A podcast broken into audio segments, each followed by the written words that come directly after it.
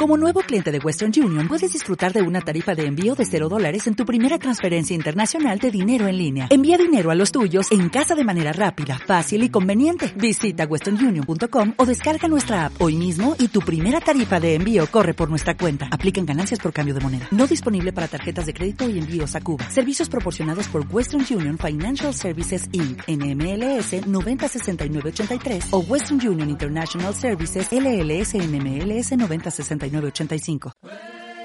me gustaría darte la bienvenida y las gracias por escuchar este podcast, que va a ser el primero de una serie de podcasts que vamos a grabar relatándote historias y leyendas de Escocia.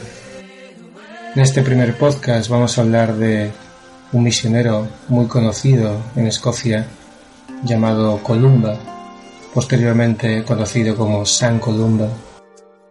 Aunque existen muchas historias eh, por Escocia de San Columba, eh, la mayoría de las historias se concentran en su santidad, aunque incluso en estas historias es claramente un hombre de considerable poder.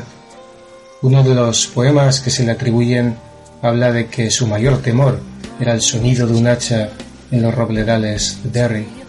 Esto sugiere que estaba bien versado en el druidismo o la antigua religión y claramente tenía poderes mágicos de acuerdo con las historias de las personas que hablaban de él. No mucho después de que Columba llegara a Escocia, ya estaba en la parte continental predicando a los pueblos nativos de los Pictos. Su mensaje tuvo cierto éxito y en muchos casos familias enteras fueron bautizadas a la iglesia cristiana. Un día un hombre, claramente angustiado, vino a verlo Columba lo reconoció como uno de los que él había convertido con toda su familia pocos días antes. ¿Me puedo ayudar en algo? preguntó el sacerdote. Oh gran maestro, es mi hijo. Se ha puesto muy enfermo y tememos que su vida no durará mucho tiempo si no hacemos nada para evitarlo. ¿Puede por favor venir y ayudarle? respondió el hombre. Cuando llegaron a su casa estaba solo a un par de kilómetros de distancia. Columba vio que había varios sacerdotes de la vieja religión allí. Habían llegado a regañar al hombre y decirle que la enfermedad de su hijo era consecuencia de su conversión a la nueva religión, que le habían dicho que los viejos dioses habían castigado al niño debido a su traición. Cuando el sacerdote llegó a la casa del hombre, los druidas estaban todavía allí. Es demasiado tarde, cristiano, gritó uno de ellos. El chico ha muerto. Su poder no es de ninguna utilidad aquí. El hombre entró corriendo a la casa y Columba oyó a su esposa gritar cuando vio al chico.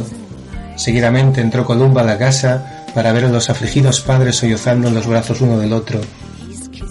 Aunque esto pueda ser difícil, le habló el sacerdote, no tengo ninguna duda del poder de un Dios verdadero que incluso en estos momentos sigue velando por nosotros.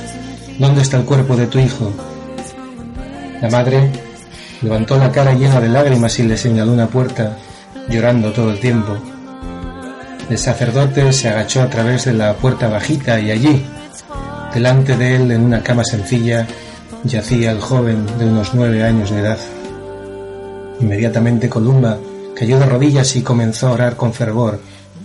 La multitud de personas que lo habían seguido se quedó afuera y escuchó con atención mientras las sonoras palabras en latín surgían desde dentro de la sencilla vivienda. Una y otra vez oró mientras los druidas se quedaron fuera, sonriendo a la multitud reunida. De repente, el rezo se detuvo. En la pequeña habitación donde estaba el muchacho, Columba se levantó rápidamente de pie y en voz retumbante que todos escucharon claramente, él ordenó, En el nombre del Señor Jesucristo, levántate y ponte sobre tus pies. En ese momento, los padres en duelo habían llegado a la puerta y miraban con fijeza en la habitación. Tan pronto como el sacerdote terminó de hablar, vieron el milagro. Su pobre hijo muerto abrió los ojos y se sentó mirando a su alrededor con una expresión de perplejidad. Miró a sus padres a continuación al sacerdote, quien le tendió la mano para ayudar al niño a levantarse de la cama.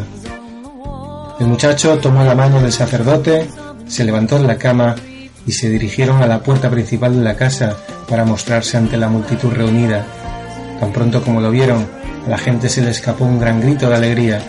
Muchas fueron las alabanzas a los poderes de Columba y su dios, al mismo tiempo que los druidas se ocultaban retirándose en el bosque más cercano.